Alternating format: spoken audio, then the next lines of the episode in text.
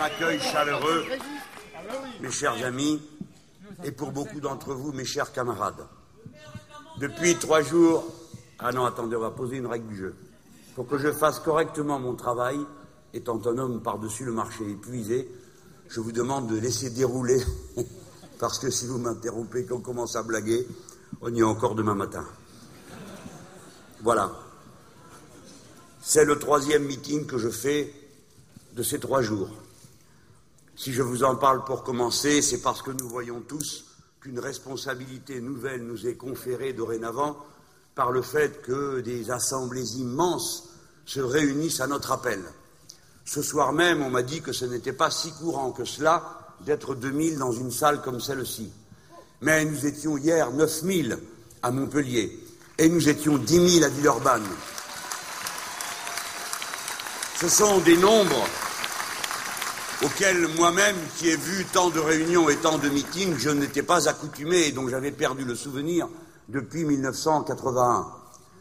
Assis à Villeurbanne, environ un millier de personnes restaient dehors, il y faisait un froid de loup et ont attendu patiemment qu'on négocie euh, de quart d'heure en quart d'heure pour faire entrer des vagues, des groupes pour qu'ils puissent participer. D'autres qui avaient lancé des appels à venir dans les un quart, deux quarts, trois quarts, quatre quarts, cinq quarts, six quarts dans la même commune, qui partaient pour venir nous rejoindre et certains n'ont pu entrer. Vous imaginez comme j'en étais désolé pour eux qui avaient fait de la route et consenti des sacrifices.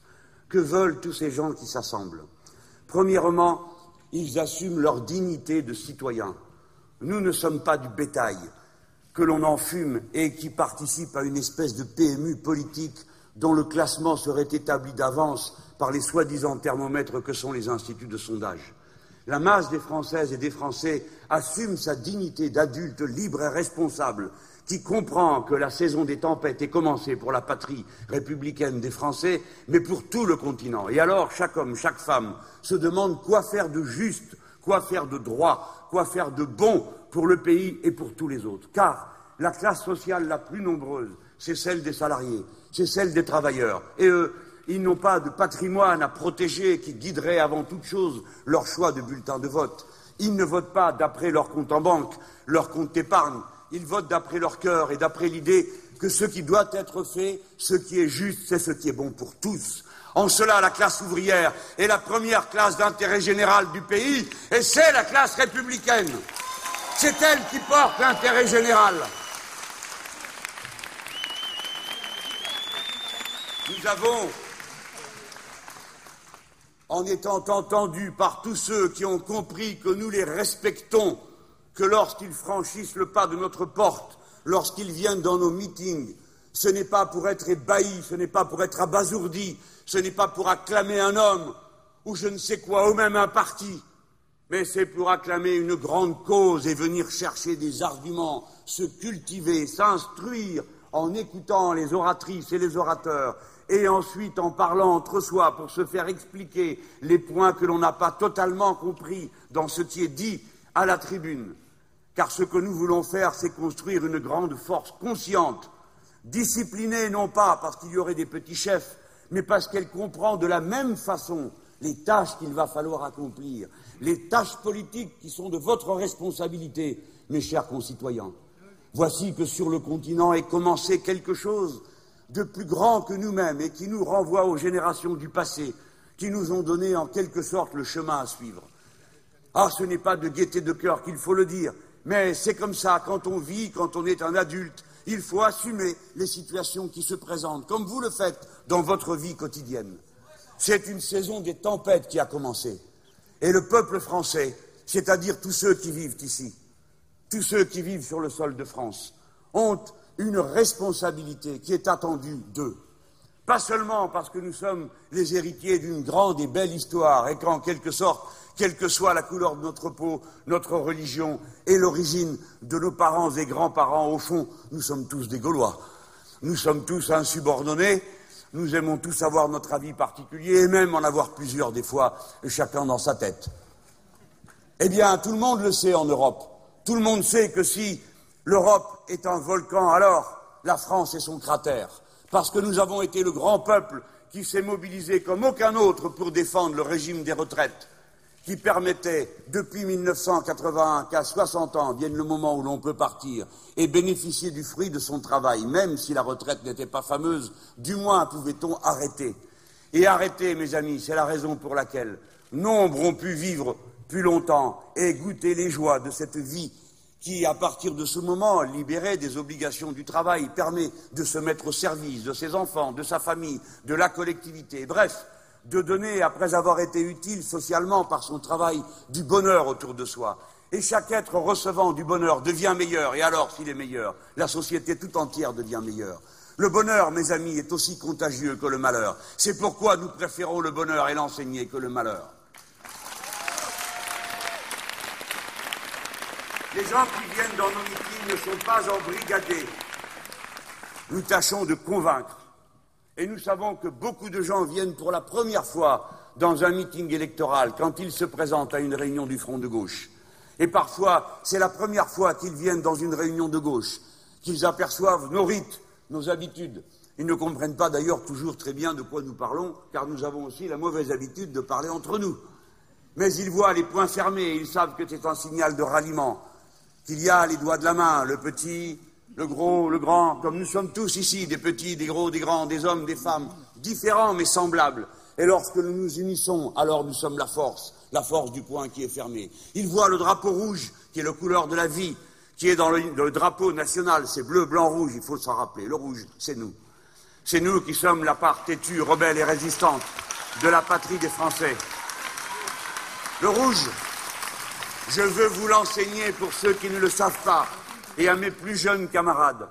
Ce signal est venu du temps où, lorsque l'on s'apprêtait à tirer sur nous, lorsque s'avançaient les manifestations ouvrières, celles du peuple, alors en face, la première fois, c'est le cas en 1790, on levait le drapeau rouge pour dire attention maintenant, ou vous dispersez ou on tire. Et ils tiraient. Et ensuite, ce sont les nôtres, par bravade, qui sont venus eux-mêmes avec le drapeau rouge pour dire Allez-y, tirez, nous ne céderons pas. Voici qui nous sommes, les résistants, ceux qui ne cèdent pas, ceux qui n'ont peur de rien, ceux qui sont prêts toujours à tenir tête aux puissants, quelles que soient les armes qu'ils déploient contre nous. Voilà comment nous avons, par ce travail patient des militants que je veux saluer, militants politiques de nos différents partis, militants syndicalistes, militants des associations, femmes et hommes dévoués au bien commun, nous avons percé les murs qui comptaient nous contenir, nous enfermer, nous marginaliser, nous faire oublier. Nous n'avons eu besoin de personne d'autre que de nous-mêmes pour réussir maintenant à rassembler tant et tant de ceux qui viennent nous voir nous avons percé le mur du silence, de l'indifférence, du mépris qui nous entourait. Nous, chacun individuellement, nous tous. Alors, je vous le dis, maintenant, il serait temps que l'on réalise qu'une certaine mauvaise plaisanterie a assez duré. Peut-être que vous ne le savez pas, mais en ce moment, sur le plan médiatique, c'est le temps de l'équité. Moi, l'équité, j'ai jamais aimé ça, je vous le dis tout de suite parce que je ne sais pas qui est-ce qui décide qui ce qui est équitable, et que je me méfie toujours, parce que l'histoire m'a enseigné que ce sont toujours les plus puissants qui décident de ce qui est juste. Raison pour laquelle je préfère un mot très simple qui s'appelle égalité, parce que ça au moins, tout le monde est capable de comprendre ce que ça veut dire. Et l'égalité, ça se mesure. L'égalité, on la demande le point fermé. L'équité, trop souvent, il faut la réclamer le béret à la main. Ça, c'est pas possible. Eh bien, dans ce temps d'équité, vous apprendrez que 70% du temps de parole à la télévision a été réservé à deux partis et deux seulement, l'UMP et le PS. Et que tous les autres, nous avons dû nous contenter des miettes. 75% du temps de la radio a été attribué à deux partis et seulement deux, le PS et l'UMP. Trouvez-vous normal que la télévision M6 ait consacré 60% du temps politique disponible au seul Front National. Et ainsi de suite. Bien sûr, nous avons aussi reçu une juste part, et je veux le dire quand elle nous est donnée. Lorsque, par exemple, le meeting de Villeurbanne est retransmis par BFM et par iTélé, je dis ma gratitude. Lorsque France 3 m'accueille sur son plateau à Montpellier, je dis ma gratitude, d'autant que je n'ai pas eu le même droit lorsque je me trouvais à Lyon, et ainsi de suite. Vous voyez, il faut se battre. on est entendu, et les professionnels de la presse eux-mêmes savent que cette situation ne peut plus durer. Une fois de plus, ils sentent, ils sentent à leur façon qu'ils sont en quelque sorte à contre-pied du grand mouvement du peuple français, qui, à sa manière, pour une part, bien sûr, pas pour tout le monde, mais pour une part très substantielle, se tourne vers nous. Regardez-vous. Est-ce que vous n'êtes pas une image de ce peuple industrieux, dévoué, prêt au bien commun Est-ce que nous ne sommes pas là? Pourquoi est-ce que nos visages ne mériteraient pas d'être regardés? Pourquoi est-ce que notre parole ne mériterait pas d'être entendue? Combien de temps va-t-il falloir que je supporte qu'on me dise continuellement Nous vous invitons, vous, monsieur Mélenchon. Et quand je dis mais je ne peux pas me découper en morceaux, je ne peux pas faire plus de deux émissions dans, dans un dimanche, je ne peux pas faire plus de trois radios dans une journée, je vous en conjure, acceptez que les autres membres du Front de gauche aient la parole, comme ont la parole dans les autres partis leurs différents dirigeants. Il est insupportable de voir que mon camarade Pierre Laurent, secrétaire national du Parti communiste, est absolument, en quelque sorte, presque interdit d'antenne. Est-ce qu'il est normal que Marie-Georges Buffet, votre députée, ma camarade et mon amie, n'ait pas accès, quand je le demande, aux radios et aux télévisions pour me remplacer parce que je ne peux pas aller partout de même, pour Martine Villard, députée de Paris, et combien d'autres que je pourrais citer, que vous connaissez, qui sont de bons orateurs, de bonnes oratrices, qui connaissent les dossiers. Voilà, mes amis. Alors, maintenant, il faut que je vous dise, nous ne sommes pas une foule, comme on le dit. Nous sommes une assemblée. Ce n'est pas pareil. Nous sommes des êtres libres, responsables et conscients. Ce soir, nous faisons quelque chose qui n'est en aucun cas une sorte de rite autour d'un homme, certainement pas, ni d'un parti, certainement pas. Nous sommes en train de nous réunir pour délibérer de l'intérêt général, je l'ai dit tout à l'heure. Et en cela, nous devons, pour ceux qui sont convaincus dans cette salle lorsqu'ils y sont venus, je sais ce que vous vouliez dire, mes camarades, en vous donnant le mal ce soir de consacrer votre soirée à cette assemblée. D'abord, manifester votre soutien et votre amitié, votre affection, je l'espère, car croyez-moi, elle a joué un rôle tout à fait essentiel dans l'histoire qui est en train de s'écrire. Sans Marie-Georges Buffet, il n'y avait pas de front de gauche. C'est à elle que cela est dû. À elle, d'abord parce que c'était elle qui dirigeait la force la plus puissante à l'intérieur du front de gauche, le Parti communiste français. C'était eux qui prenaient le plus de risques. De même que ce sont les communistes qui ont fait le geste le plus spectaculaire en décidant que le candidat commun du front de gauche ne serait pas issu de leur rang, même si, comme vous le savez, je suis fier d'être le candidat des communistes. Je le ressens comme un honneur.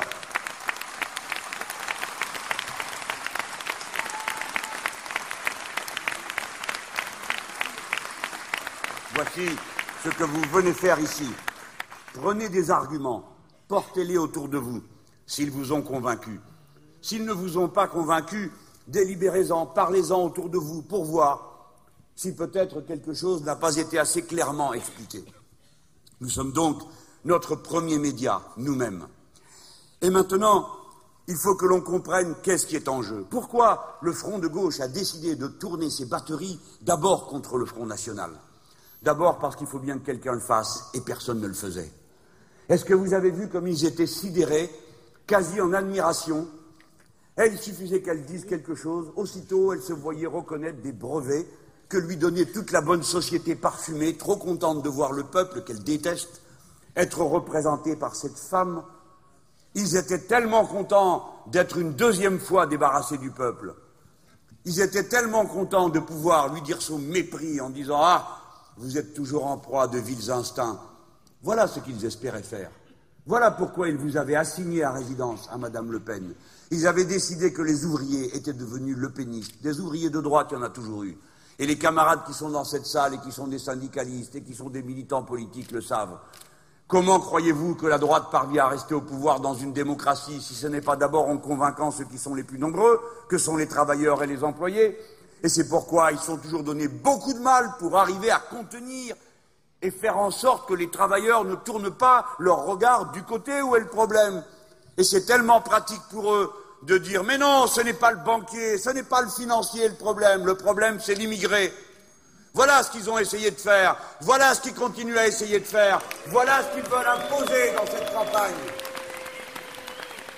Vous avez vu quand Mme Le Pen a dit qu'elle était laïque, toute la belle société dira il n'y a plus qu'elle qui en parle.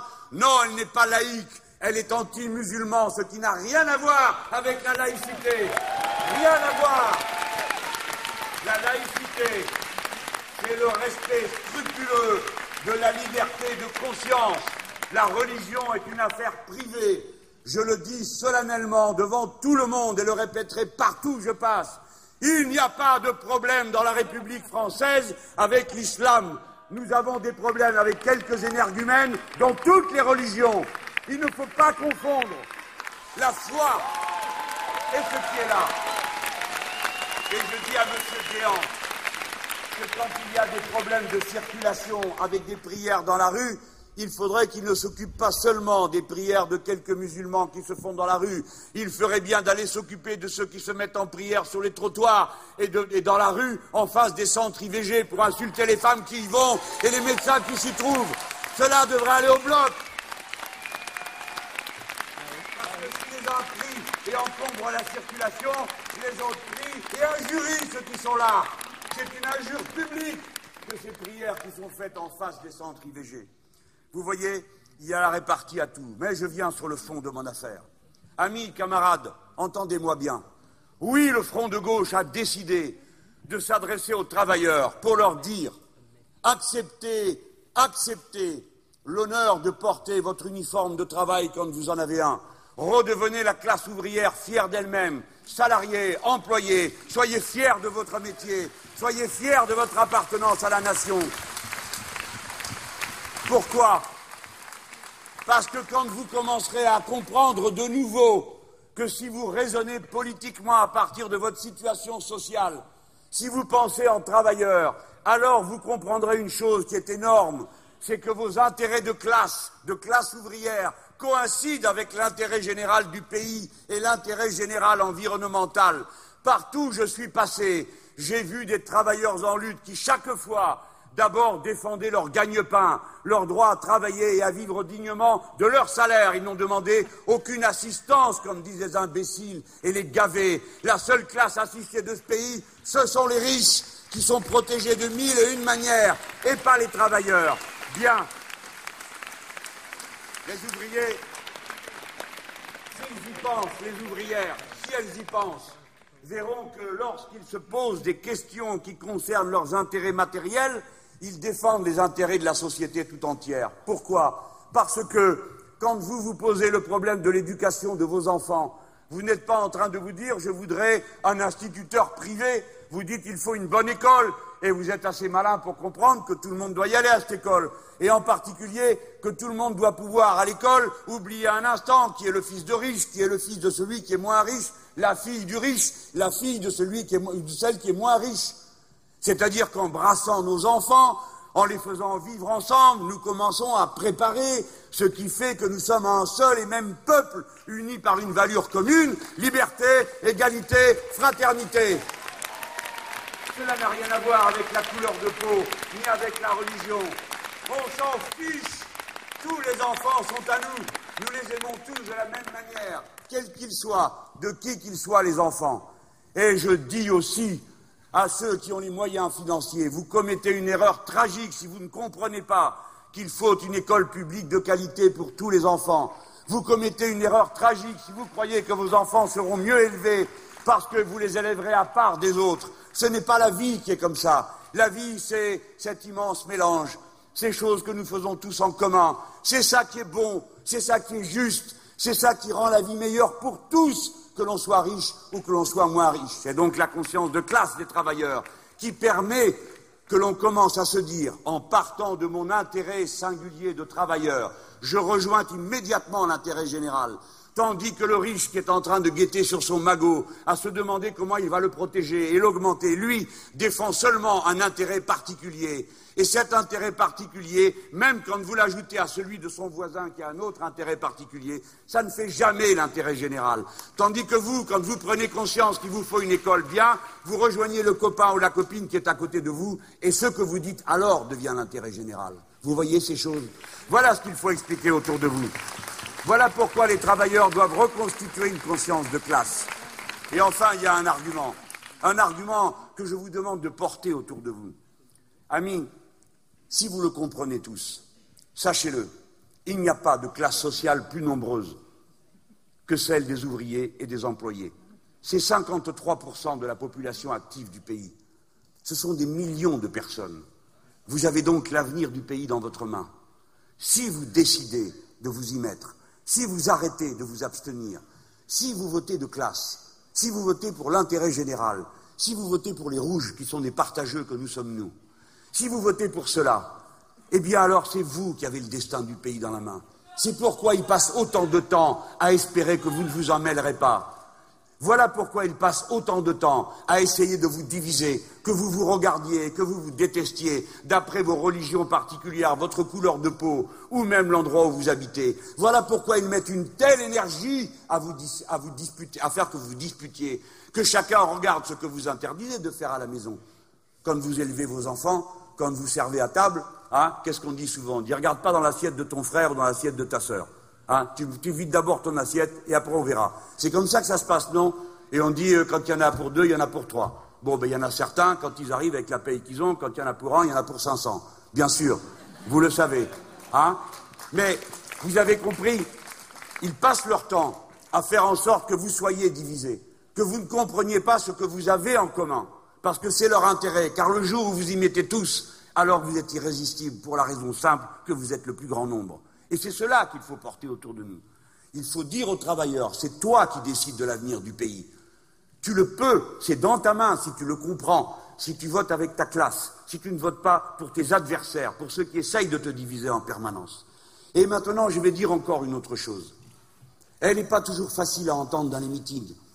Mais, voyez-vous, nous sommes certains, nous, au front de gauche, qu'un mouvement est en train de naître, qui va inéluctablement avoir lieu quelque part en Europe. Mes amis, comme en Amérique latine, comme dans le Maghreb, la chaîne va craquer quelque part. On ne sait pas où.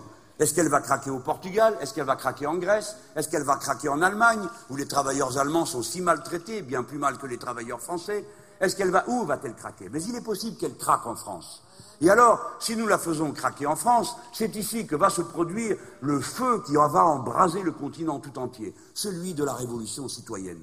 Qu'est-ce que la révolution citoyenne? C'est une rupture avec l'ordre social, économique, politique, institutionnel dans lequel nous vivons aujourd'hui. Je vais vous en dire quelques mots.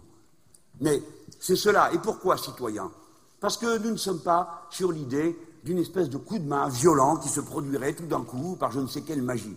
Nous sommes sur l'idée d'un grand mouvement où les gens s'emparent du pouvoir. Et vous verrez que c'est comme ça que les choses vont se passer. Comme au Maghreb, les gens ne se sont pas dit nous allons regarder dans le manuel comment faire la révolution.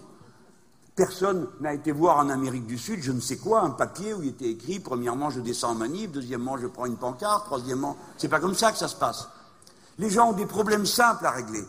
Et c'est pour régler les problèmes simples qu'ils se mettent en mouvement, puisque les élites et les chefs sont incapables de les régler. Qu'est-ce que vous voulez Quand vous êtes cheminot, vous êtes dans une catégorie de travailleurs à haute qualification et que vous voyez que vous avez des chefs qui expliquent qu'on ne peut pas faire rouler les trains parce qu'il y a des feuilles mortes sur les voies, mais vous enragez parce que vous vous dites mais ils sont fous. Je sais faire rouler les trains, je sais comment on fait et ainsi de suite. Allez voir à l'hôpital les infirmières et même les médecins qui autrefois ne regardaient pas de notre côté et qui maintenant regardent de notre côté. C'est-à-dire que parce qu'il y a une action qui vient d'en bas des travailleurs, des salariés qualifiés, vous commencez à voir les cadres, les techniciens, les techniciens supérieurs qui se disent mais c'est eux qui ont raison, c'est à ce problème-là qu'il faut répondre. Parce que ces cadres, ces techniciens, le plus souvent, ils ont une vision efficace. Hein, ils aiment l'efficacité, ils aiment la compétence. Et ils voient bien que du côté du capital, c'est la pagaille. Parce que le seul argument qu'a le capital, c'est toujours plus, toujours pour moi, et rien pour les autres. Et ils comprennent que ce n'est pas une solution pour eux.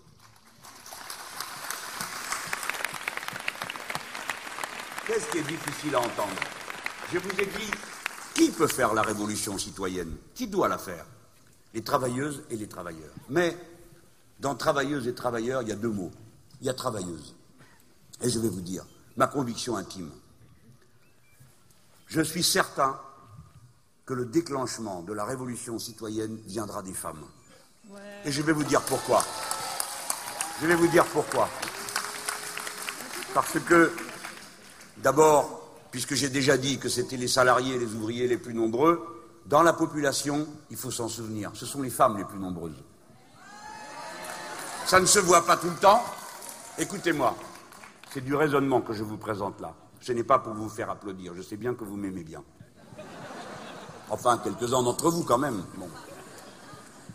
Il y en a d'autres, je sais bien que je les agace, hein. mais bon, il faut faire avec. Hein. Mais c'est parce que dans cette classe ouvrière que je viens de vous décrire, dans ces ouvriers, c'est surtout des ouvrières. Et les plus maltraités, ce sont les femmes. 85% des travailleurs pauvres sont des femmes. 80% des temps partiels, journées discontinues, ce sont des femmes. Les salaires les plus bas, ce sont des femmes. Et c'est à cela qu'on juge de la barbarie de la société capitaliste. Car continuellement, c'est sur elles d'abord qu'ils font tout leur cahier de brouillon. Quand il y a du travail dérégulé, on essaye d'abord de le proposer aux femmes parce qu'il y a qu'elles qui l'acceptent. Quand il y a du travail à journée discontinue, c'est d'abord les femmes à qui on le propose, parce qu'elles n'ont pas le choix, souvent ayant en charge des enfants et des familles à porter à elles toutes seules, et ainsi de suite. C'est comme ça que ça se passe. C'est du côté des femmes qu'est aujourd'hui la plus grande souffrance sociale et la plus muette. Et à ces souffrances s'ajoute toute la barbarie des rapports sociaux et de la tension des rapports humains que cette société si brutale, si violente, inocule dans les esprits. L'idée que c'est le plus fort qui a toujours raison. Il arrive que le plus fort se mette à taper. Et vous le savez comme moi. C'est un immense problème que celui-ci. Et nous, le Front de gauche, à chaque fois que nous répondrons à un problème, à chaque fois que nous aurons un morceau du programme à mettre en application, la première question que nous nous poserons, sans faire de bruit, sans faire de tapage, sans faire de gesticulation, c'est commençons par les femmes. La révolution citoyenne doit d'abord commencer par les femmes, et d'ailleurs, c'est par elles qu'elle commencera réellement dans la rue. Mes amis, ce ne sera pas la première fois. Et s'il y a ici quelques marxistes dans la salle, ça doit exister, ou des gens qui ont quelques connaissances historiques, ils se rappelleront, mes camarades, que la grande et glorieuse révolution de 1917, qui mit fin à la barbarie de la boucherie de la Première Guerre mondiale, a commencé par une manifestation de femmes qui défendaient les soldats et leur droit à manger.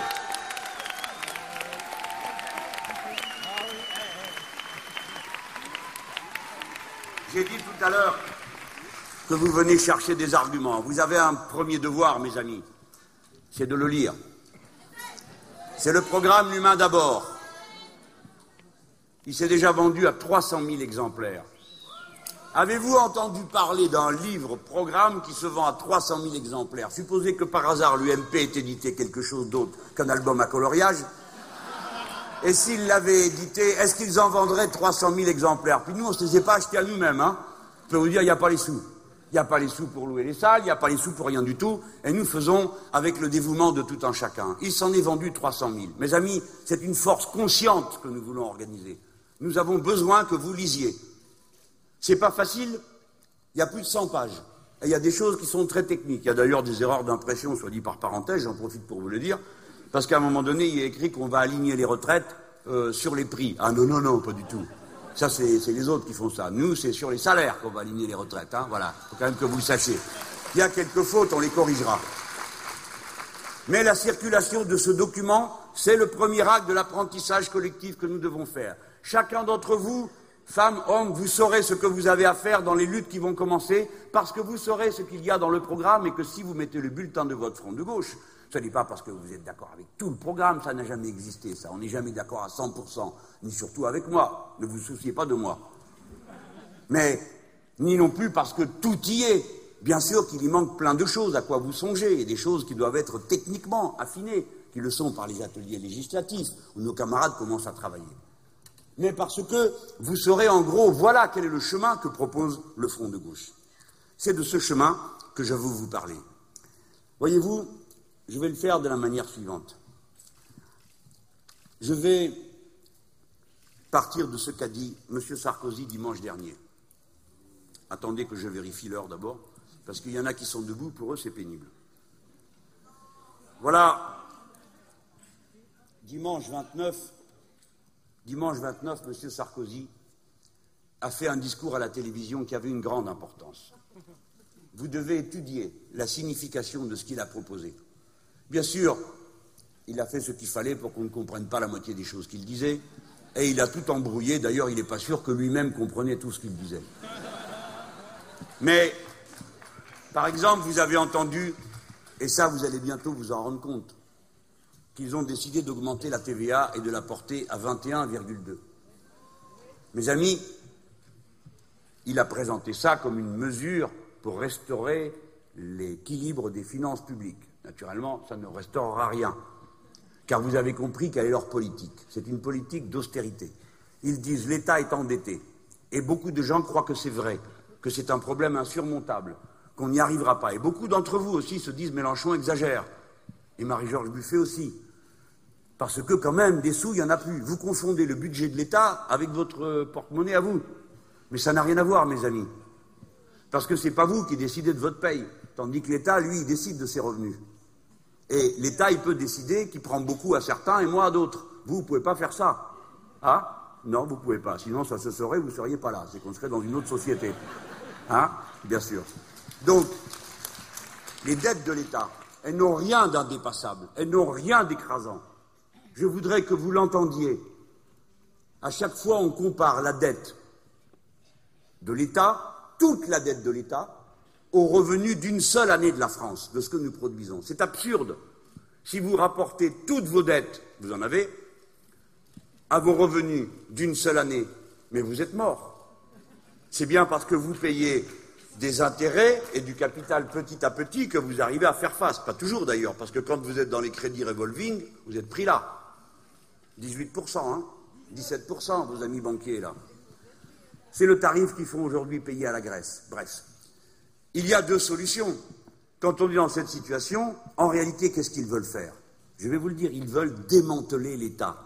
Ce qu'ils veulent, c'est qu'il n'y ait plus de services publics, qu'il n'y ait plus d'équipements collectifs, que vous soyez obligés de tout payer pour que tout soit un marché. Voilà pourquoi ils ruinent l'État, ils l'ont ruiné de manière consciente et délibérée. C'est la stratégie des libéraux dans tous les pays du monde. Ils baissent les, recettes de l'État en épargnant ceux à qui on peut prendre le plus, les grandes sociétés, ceux qui ont beaucoup d'argent. Et progressivement, on voit les recettes de l'État baisser. Et comme les dépenses, elles ne baissent pas, alors on dit, eh ben, il faut baisser les dépenses. Et on désorganise tout.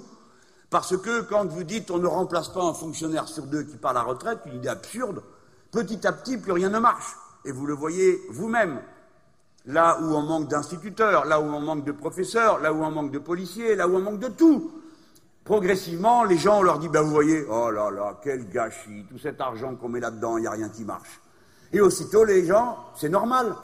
Ils se disent, ah ben oui, quand même, avec tout ce qu'on donne, il n'y a rien qui marche, comment ça se fait? Ben bien sûr, c'est que ça ne sert à rien de donner si on ne donne pas ce qu'il faut au bon endroit et de la bonne manière. Voilà comment ils s'y prennent. Donc, ils vous font peur et ils vous disent, on a besoin de plus on a besoin de plus et on diminue les dépenses. Ce sont des sommes incroyables qu'ils se proposent de prélever sur le pays. Tous ceux qui sont partisans de l'austérité, quelle que soit leur étiquette de parti, c'est la raison pour laquelle j'ai présenté ça d'une manière un peu plaisante en disant les Dalton de l'austérité. Parce que le plus petit, c'est le plus méchant et la plus grande, c'est la plus bête. Bon, les autres, j'en parle pas trop parce que ça va me faire des histoires. Mais vous comprenez ce qui se passe. Tous sont partisans de prendre des sommes absolument incroyables sur la vie du pays. En gros, de quoi s'agit-il s'ils veulent revenir à l'équilibre De 100 milliards qu'il faut prendre sur l'économie du pays? Monsieur Bayrou, au moins, lui, il a dit la vérité. Il a dit je vais les prendre. Et il pense que comme il vient devant vous et qu'il vous dit euh, regardez-moi, il va y avoir du sang et des larmes, on va souffrir. Alors tout le monde se dit ah oui, que c'est bon, vas-y, tape. Mais nous, on est des gens normaux ça ne nous attire pas, on n'a pas envie. On lui dit, monsieur Bayrou, mais euh, allez faire ça ailleurs. Nous, on va faire ça autrement, tranquillement. Hein on a une autre méthode que l'austérité. Parce que votre méthode, elle ne marche pas. Supposez qu'elle marche. Je sais bien comment vous êtes les gens. Vous vous êtes dit chez vous, bah quand même, ils exagèrent. Si on fait un, peu de sacrifice, ça va peut-être marcher. Bon, il faut peut-être savoir un peu se serrer la ceinture. Vous, vous avez l'habitude de vous serrer la ceinture. Vous pensez que le pays aussi peut se serrer la ceinture. Vous oubliez des fois, c'est que c'est vous dont il est question. Mais oui, vous l'oubliez, je le sais bien. Je vois des camarades qui viennent me dire, après m'avoir expliqué la feuille de paye qu'ils ont, qui me disent bon, bah, quand tu comprends, faut être raisonnable. Je m'en vais voter pour les modérés. Ben, va voter pour les modérés, mais me dis pas qu'il faut être raisonnable, parce que ce n'est pas raisonnable de voter pour les modérés et pour ceux qui sont pour la pour la l'austérité. Ce n'est pas raisonnable. Si c'était raisonnable, mais je le dirais moi. D'ailleurs, quand il faut faire des sacrifices, je le dis. Je dis aux riches, vous allez faire des sacrifices. Est-ce que je me cache? Je ne me cache pas. Donc vous voyez, c'est pas les mots qui font peur. Oui, ils vont faire des sacrifices. Si vous me tombez sous la main, vous allez voir. Mais oui, bien sûr, et ils commencent à comprendre qu'on va réellement le faire. Et que plus il y aura des voix à front de gauche, plus ça va être difficile de ne pas en lâcher un morceau. Parce que le bulletin de vote équivaut à une grève ou à une manifestation. Et la manifestation ou la grève équivaut à un bulletin de vote il y a des signes euh, d'égalité entre tout ça. Si vous avez un haut niveau de votre front de gauche, ils vont comprendre qu'il va falloir ouvrir le portefeuille. Parce que s'ils ne le font pas de bon gré, ils devront le faire de force. Et c'est la force de la loi, mes amis. Parce que la loi permet de décider qu'ils vont ouvrir le portefeuille. La loi. La loi. Qui décide de la loi? Mais vous, bon sang C'est vous Alors l'autre, le voilà avec sa TVA. Qu'est-ce qu'ils vont faire? Réduire les dépenses et ponctionner le peuple. Il faut bien que vous compreniez, hein, ça n'a pas encore été voté, ça va être voté là dans le mois de février. Et après, vous passez à la caisse. Ils vont vous prendre 13 milliards. Vous entendez? Et ils vous disent oui, mais nous augmenterons aussi euh, la CSG sur les revenus financiers. Six fois moins que vous, ils vont payer cela. Six fois moins que vous. 11 milliards vont être pris dans les poches des travailleurs de plus. Et dans lesquels de poche Dans ceux qui ont le moins. Parce que même si c'est des fois un peu difficile à comprendre, c'est clair que celui à qui la TVA ou celle à qui la TVA donne les plus gros coups, c'est ceux qui ont les plus petites payes, parce que ceux qui ont les plus petites payes, ils dépensent tout. Forcément, il faut bien vivre. Donc cela, pam, vous avez 1000, 1000 euros, à supposer que vous les ayez, eh bien, vous vous faites prendre le 20% de ces 1000 euros, parce que comme vous aurez tout dépensé, eh bien, vous faites le calcul de ce que ça vous coûte. Mais ça ne coûtera pas pareil à celui qui gagne 3, 4, 5, 6 000 euros. Parce que lui, il dépense comme vous, à supposer qu'il aille manger au même endroit que vous, hein, ce qui n'est pas le cas. Oui, on va aussi en dire un mot. À supposer qu'il le fasse, eh bien, vous voyez que ça lui coûte moins. La TVA, c'est un impôt injuste qui frappe d'abord ceux qui ont le moins. Voilà pourquoi c'est un impôt injuste. Et voilà pourquoi l'Union européenne, qui est dirigée par des libéraux, veut que partout on augmente la TVA. J'ai, pas envie de vous faire peur, puis il faut que vous dormiez tranquille quand même. Hein. Mais vous savez où ils ont mis le plafond? Parce qu'ils sont très forts hein, pour dire, euh, pour harmoniser socialement, ou il n'y a personne. Mais pour harmoniser les mauvais coups, alors ça, ils sont capables de mettre des chiffres et ils les font respecter. Vous savez quel est le taux moyen accepté en Europe? Dans les règlements européens 25%. Vous avez compris les gens? Si vous les laissez faire, ils viendront à 25%. C'est-à-dire que 25% de votre paye, à peine vous l'aurez mis dans la poche et que vous irez faire les commissions, ressortira pour retourner à l'endroit de la caisse de l'impôt. Vous avez compris? Et vous savez ce qu'ils comptent faire avec ça? Eh bien, demandez-leur, c'est très intéressant. Eh bien, M. Sarkozy, rien. Et Mme Le Pen, elle, a eu une idée. Eh bien, ils ont des idées des fois. Il vaut mieux s'en méfier elle a décidé qu'elle allait proposer que tout le monde gagne 200 euros de plus. Et vous avez des benets qui se sont dit, ah quand même, 200 euros. Alors nous, il faut qu'on vienne leur dise, mais d'où ils sortent les 200 euros? Tu t'es posé la question? Ah non, il ne s'est pas posé la question. Eh bien, faut te la poser, mon gars, ma fille. Il faut réfléchir. Parce que peut-être que tu vas te faire arnaquer. Et oui, tu vas te faire arnaquer. Parce que les 200 euros, c'était des cotisations sociales. C'est-à-dire quelque chose qui t'appartient déjà. Et elle, dit, les 200 euros, on ne les donnera plus en cotisation sociale, on les donnera directement en paye. Et vous en avez qui sont assez ballots pour dire, bah, on verra bien après, on prend tout de suite les 200 euros. Mais non, mais non. Car quand l'État prend une décision concernant les cotisations sociales, à l'euro près, il doit payer aux caisses de sécurité sociale. Encore heureux. Encore heureux, puisque c'est l'argent des travailleurs. Alors, qu'est-ce qui se passe? Eh bien, les 200 euros que Mme Le Pen veut vous donner, elle vous les prend à vous, parce que c'est l'impôt qui le paiera. Elle l'a dit. Elle a dit que ce serait l'État qui prendrait en charge cette augmentation, par une taxe. C'est pour votre tête. Donc, d'un côté, on vous donne 200 euros, de l'autre, on vous les prend. Passez Muscade, signez Le Pen. Tout le monde a compris? Ce point est très important.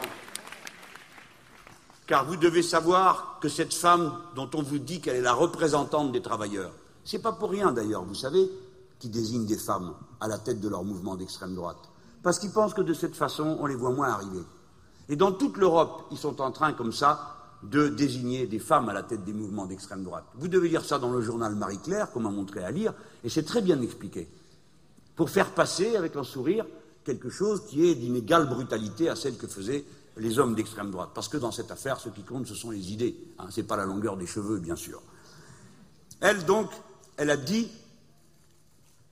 qu'elle proposait ces 200 euros. Et après, quand nous, on dit, mais nous, on ne marche pas dans cette combine. Nous, nous voulons qu'on augmente le salaire. On ne demande rien d'autre. Augmenter le salaire. Et on a parlé du SMIC à 1700 euros. Et alors, il y a des gens qui disent, c'est trop mais parce que vous ne comprenez pas la mécanique. Maintenant, un instant pour que je vous explique de l'économie. Ce n'est pas si compliqué que ça en a l'air. Les gens, ils en fument, mais c'est simple. Si vous avez un copain ou une copine qui est plombier, demandez-lui de vous expliquer comment ça circule l'eau hein, du, ballon à l'intérieur des différents euh, radiateurs dans une pièce. Eh bien, c'est pareil l'économie.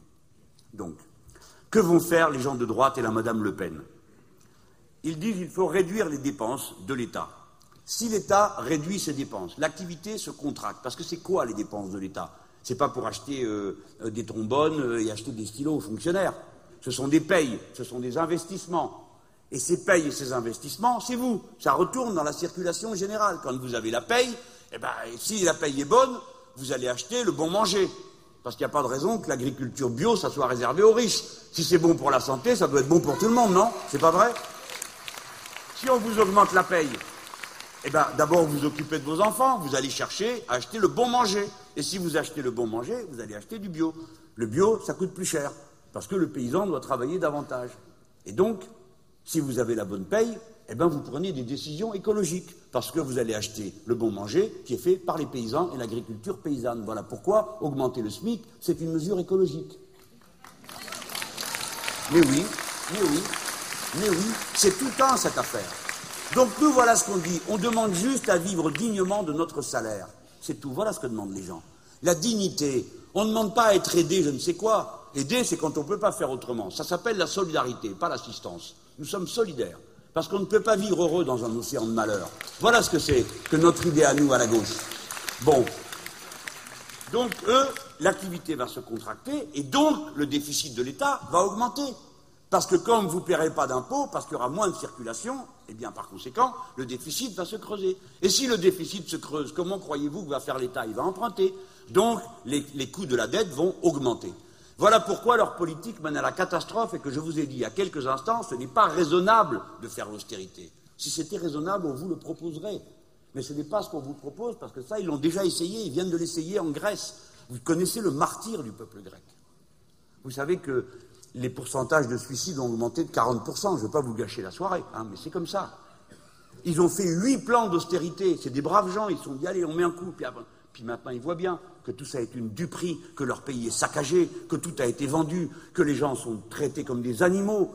Et vous voyez qu'en plus, ils veulent mettre leur pays sous tutelle. Vous imaginez? Vous imaginez le cauchemar si on accepte, nous, d'entrer dans cette spirale-là?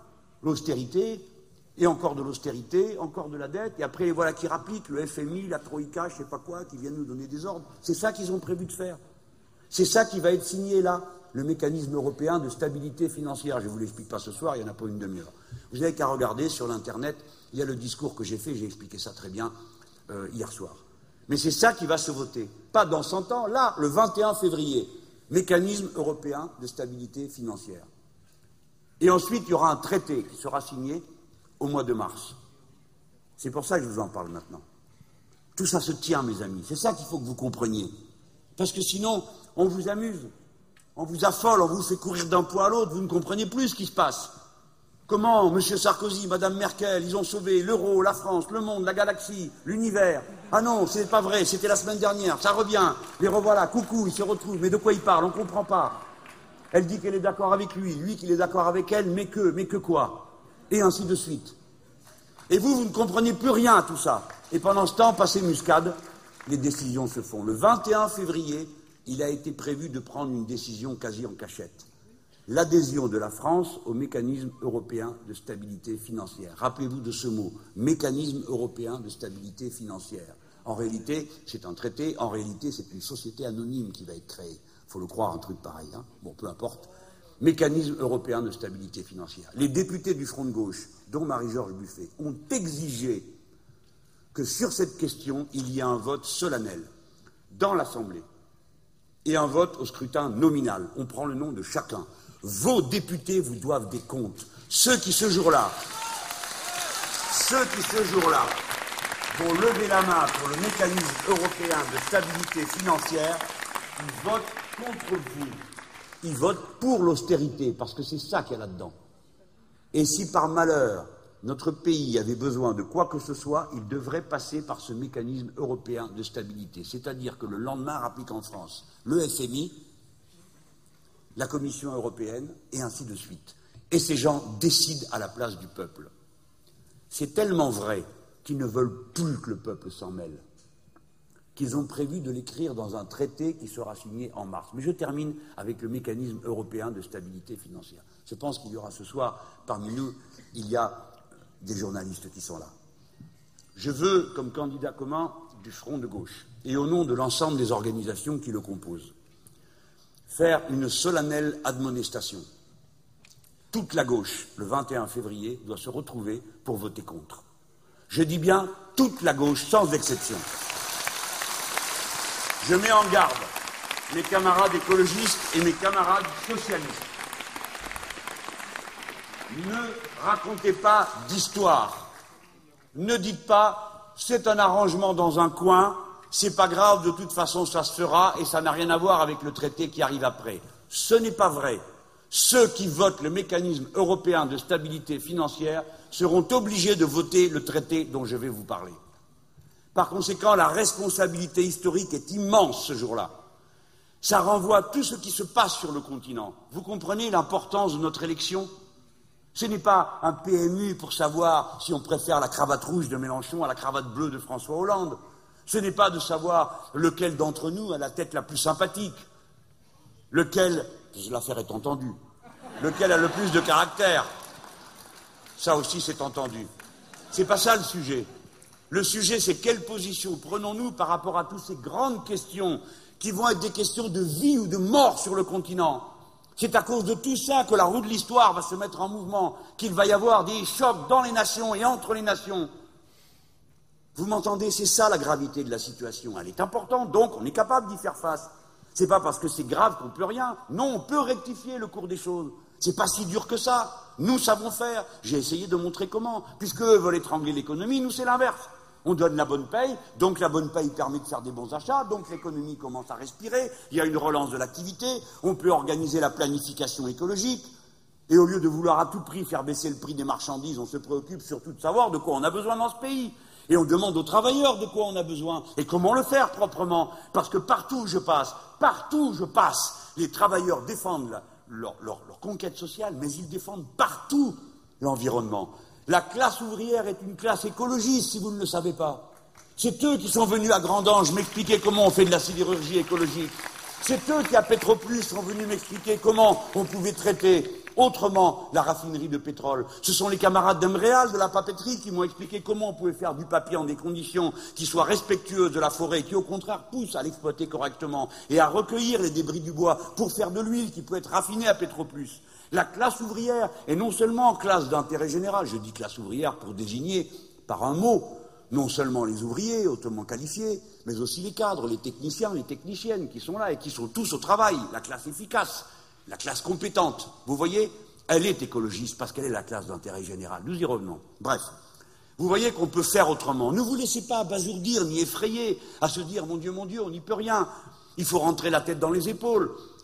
Et allons souffrir en cœur et en rang derrière ceux qui prétendent nous mener comme du bétail à coups de fouet et nous proposent une espèce de concours du sang et des larmes, parce qu'ils pensent que ça nous intéresse. Voilà comment on peut faire autrement, ainsi que je viens de vous le dire. Et lui, il a choisi cette voie de l'augmentation de la TVA. Ça va avoir une conséquence terrible. Mais il prépare la mise en place du mécanisme européen de stabilité financière. Ce n'est pas tout. Il vous a réservé une autre très mauvaise surprise. Si vous ne le comprenez pas, je n'ai pas le temps de tout expliquer ce soir. Faites-vous le expliquer par les syndicalistes. Allez voir votre syndicat, ou le camarade ou la camarade, pour qu'il vous explique bien. Ils ont décidé que la loi qui vous protégeait jusque-là, la loi sociale qui vous protégeait, eh bien cette loi c'est fini. C'est fini. Oubliez-la. Dans l'entreprise, c'est là que ça se discutera. La durée du travail et la paye. Quoi qu'il soit écrit par ailleurs dans la loi. C'est-à-dire que vous allez être renvoyé devant votre patron pour avoir un dialogue social. Vous arrivez et vous lui dites euh, Ah ben justement, j'avais une idée. Euh, dorénavant, dans l'entreprise, pas la petite entreprise, on parle de la grande, euh, on va faire le salaire maximum limité qu'a proposé le Front de gauche et le camarade Mélenchon. C'est-à-dire que dans cette boîte, il n'y aura pas un salaire en haut 20 fois plus élevé que celui d'en bas. De 1 à 20. C'est le, slogan de la Confédération européenne des syndicats. Vous allez voir votre patron, vous dites Ah ben tiens, j'y avais pas pensé, quelle bonne idée le patron qui gagne 3 millions d'euros, je ne dis pas son nom parce qu'après je me fâche avec la terre entière. Bon. Mais moi je dis, mais monsieur, vous voulez gagner 3 millions d'euros, pas de problème. Mais il n'y a aucun problème, prenez-les. Mais il va falloir payer le plus petit salaire pour que ça fasse de 1 à 20. Ça vous fait 17 000 euros pour le plus petit salaire. Ça va Il y a des amateurs Donc vous êtes l'employé, et vous allez voir le patron et vous lui dites écoutez, vous avez réussi à trouver des employés qui coûtent moins cher, nous on va trouver un patron qui coûte moins cher. Aussi, il n'y a pas de raison, hein, ça existe. Bien sûr que non, que ça ne se passe pas comme ça. Vous savez comme moi que le revenu, le salaire maximum, vous ne l'aurez pas autrement que par la loi. Si vous voulez qu'il y ait un salaire maximum, il ne faut pas vous tromper. Il y a une seule et unique proposition politique dans ce domaine, c'est la nôtre, c'est le Front de gauche. C'est tout. Ah, si vous ne voulez pas de salaire maximum, il faut voter pour les autres. Mais si vous voulez le salaire maximum, il n'y a qu'une manière de le faire, c'est de voter pour nous. Eh bien, c'est pas ça qui se passera. C'est fini. Dans le dialogue social, dans votre entreprise, eh ben, c'est le patron qui décide, ou la patronne qui décide de la durée du travail et de la paye. Voilà ce qu'ils ont décidé de faire. Ça s'appelle, des grands mots, le contrat compétitivité-emploi. Parce que dans leur idée, plus on fait suer le burnous, moins les gens sont payés, la marchandise coûte moins cher, donc elle se vend mieux, donc tout va bien. Ça s'appelle la politique de l'offre. Vous avez vu ce soir, on fait de l'économie, hein la politique de l'offre. Et nous, on dit, on n'a rien à fiche de ça, c'est pas le sujet. Si une marchandise coûte cher, ben, c'est qu'elle doit coûter cher. Si vous mettez la bonne paye, on pourra l'acheter. Mais il faut d'abord se préoccuper de ce dont on a besoin. Donc ce contrat, mes amis, il va faire mal. Il va faire très mal. Ceux qui ont eu la sottise de l'accepter, je ne leur jette pas la pierre. Je le comprends. Quand on n'a que sa paye pour vivre. On ne peut pas résister si longtemps que ça, même si le syndicat est courageux. Et vous avez vu ce qui s'est passé chez les Conti. Une boîte allemande a racheté une boîte beaucoup plus grosse qu'elle, en utilisant un levier d'emprunt. Et ils ont dit aux Conti, écoutez, vous, vous allez mal. Donc, ce n'était pas vrai, hein, comme les Arkema que j'ai vus hier. La boîte, elle dégage du 17% de taux de profit. Ça vous dit quelque chose? Non, ça ne vous dit rien, parce que vous vous dites, euh, ils font tellement que mais c'est incroyable. Autrefois, c'était du 5, maximum 5%, le taux de profit euh, euh, dans les entreprises. Maintenant, 17%. Et ils ferment la boîte, ils la vendent, ils vont la découper en petits morceaux, ils vont vendre six sites industriels. Vous imaginez les bâtiments, le terrain, six sites industriels, 2600 personnes qui sont là-dedans. Devinez pour combien? Un euro. Et en plus, ils donnent aux mecs qui rachètent 100 millions. Pourquoi faire? Pour qu'il se tape le plan social et qu'il foute tout le monde dehors et qu'il prenne la différence entre ce qu'il aura dû donner pour les licenciements et ce qu'il aura vendu des boîtes qui sont là. Voilà ce que ces gens sont en train de préparer. Eh bien, les Conti, on leur a dit votre boîte est perdue. Alors ils discutent entre eux. Les uns sont pour la lutte, les autres sont pas, sont pas pour, on lutte un moment, ça ne marche pas. Bref, ils finissent par céder. Ils acceptent de travailler 40 heures, payer 37 heures et demie. Tout le monde est sidéré de voir ça, mais c'est le chantage à l'emploi. Il ne faut pas leur jeter des pierres. Ce sont de braves gens. Ils n'ont que ça pour vivre. Mais le syndicat, tous les syndicats n'étaient pas d'accord. Et les camarades de la CGT n'ont pas été d'accord. Et notamment notre camarade Xavier Mathieu. Vous savez comme il s'est dévoué cet homme. Il les avait prévenus. Vous avez vu comme ils le font payer sans arrêt des procès des procès pour qu'on baisse la tête. Mais on ne baissera pas la tête. On est tous autour de lui. Eh bien, mes amis, pendant deux ans, ils ont travaillé 40 heures et ils ont été payés 37 heures et demie. Et qu'est-ce qui s'est passé? Ils ont quand même fermé la boîte. Ce sont des voyous, des bandits. Ne leur faites jamais confiance. N'acceptez pas leurs escroqueries. Ce qui est à vous est à vous. Vous le gardez. Vos conquêtes sociales, vos lois sociales. Alors évidemment, si vous allez chercher Madame Le Pen, là vous êtes servi. Comme elle n'a aucune espèce d'idée sur la question, sauf une, elle, elle propose une chose supprimer le ministère du Travail. Voilà, voilà l'idée qu'elle a eue. Donc comme ça, il n'y a même plus un endroit où vous pouvez vous retrouver pour savoir avec qui négocier. Bon, ça, ça a été sa deuxième annonce. Sa troisième, pardon, hein, c'est long, mais il faut que ça soit dit. Vous comprenez ces choses. Si nous voulons faire de la planification écologique, vous voyez bien qu'il va falloir changer les processus de production, la manière de faire, la manière d'échanger. Les travailleurs sont prêts à ça. Il ben, faut encore qu'on apprenne. Les travailleurs apprennent vite dans notre pays. C'est le pays où les gens apprennent le plus, le plus longtemps et ont les meilleurs gains de productivité. Notre école républicaine fonctionne très bien malgré les apparences. Si on ne la ruine pas, si on ne la prend pas à la gorge, si on ne supprime pas les postes, évidemment, elle sait fonctionner. Et vous savez la preuve que l'école, ça marche en France, c'est que nous sommes la cinquième puissance industrielle du monde. Et que nous ne le serions pas si nous n'avons pas des gens, des femmes, des hommes qui sont élevés et éduqués à un haut niveau de compétences. Vous voyez? Voilà la preuve de la valeur de l'école sur laquelle ils crachent tous les jours. Hein? Là voilà. C'est que nous sommes ce peuple industrieux et capable. Bref, les gens ont besoin de formation. Vous savez comme moi que plus une économie est avancée, plus il faut avoir un métier dans les mains, comme on dit, même si les mains ne sont pas toujours la, seule chose qu'on met en avant dans le travail. Hein, vous le savez. Vous allez voir pourquoi je vous dis ça. Mais il y a cette formation. Nous avons besoin pour notre pays que tout le monde ait le plus haut niveau possible de qualification et de pouvoir retourner se former quand il y a besoin pour ajuster, se mettre à niveau. N'est-ce pas? Eh bien, pour ça, il faut que la jeunesse de notre pays reçoive une bonne éducation. Et vous le savez tous, parce que vous faites beaucoup de sacrifices pour vos enfants. Vous le faites tous, je le sais bien comment ça se passe. Et notamment, je pense à la moitié de la jeunesse de France qui est dans l'enseignement secondaire, c'est-à-dire au niveau du lycée. La moitié de la jeunesse de France est dans l'enseignement professionnel et dans l'enseignement technique. Et vous avez des ballots qui sont là, qui disent qu'il faudrait revaloriser. Mais on t'a pas attendu, bonhomme, pour revaloriser. Parce que le seul endroit où le travail la technique ou le savoir-faire professionnel et l'intelligence qu'il faut y mettre, les mathématiques, les langues et combien d'autres choses. Mais nous, nous savons que ça a une valeur. Le seul endroit où ça n'en a pas, c'est chez vous, chez les riches. Vous n'êtes pas au courant. Vous n'y envoyez pas vos enfants, vous ne savez pas de quoi on parle. Vous me comprenez? Attention.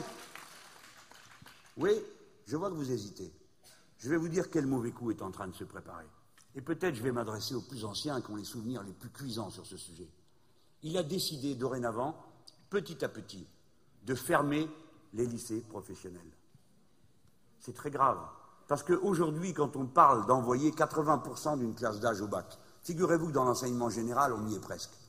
Mais c'est dans l'enseignement professionnel que le problème se pose. Parce qu'il y a seulement 50% de nos jeunes qui vont jusqu'au BEP et après ils ne vont pas au bac professionnel. Et celui qui a un bac ou celle qui a un bac professionnel a un bon métier dans les mains. C'est le, niveau le plus intéressant pour un ouvrier qualifié, une ouvrière qualifiée et un technicien. C'est donc très important pour nous de continuer l'effort pour qu'il y ait 80% des jeunes qui sont dans cette filière qui aillent jusqu'au bout et le bac professionnel et ensuite puissent faire brevet de technicien supérieur ou l'IUT et les bons métiers. Voilà, il faudrait y mettre de l'amour, de la passion et de l'argent. Nous, le Front de gauche, on a décidé qu'on doublerait le budget. Et lui, qu'est-ce qu'il fait? Il décide de fermer tout ça. Les deux tiers des suppressions de postes se font dans l'enseignement professionnel. Personne n'en parle. Pourquoi? Parce que peut-être que les belles personnes n'envoient pas assez leurs enfants dans ces branches. Voilà la vraie raison. C'est donc, on tue en silence. Et qu'est-ce qu'ils ont décidé de faire? Ils envoient, ils ont décidé que 800 000 jeunes iront en apprentissage. Alors il y a des métiers où l'apprentissage, ça aide. Et il y a des jeunes pour qui l'apprentissage est une bonne chose. Je ne veux pas en dire du mal. Je ne veux pas dire que ce qu'ils font n'est pas bien. C'est tout le contraire, s'ils y mettent du cœur et qu'ils s'y sentent bien. Mais ce n'est pas raisonnable de penser qu'on va régler avec l'apprentissage l'élévation générale du niveau des qualifications professionnelles dans le pays. Et surtout, ce n'est pas raisonnable de ne pas tenir compte du fait que je sais pourquoi les jeunes vont en apprentissage souvent. Parce qu'ils touchent une petite part du SMIC et que donc ils aident la famille à faire bouillir la marmite. Mais sinon, ils aimeraient bien aller au lycée avec les autres. Voilà, voilà la vérité. Et moi, je me rappelle que quand j'étais jeune homme, quand on arrivait à la classe de cinquième, qu'on avait 13, 14 ans, on voyait partir les copines et les copains. Ils allaient, ils partaient, ils allaient préparer le CAP en apprentissage.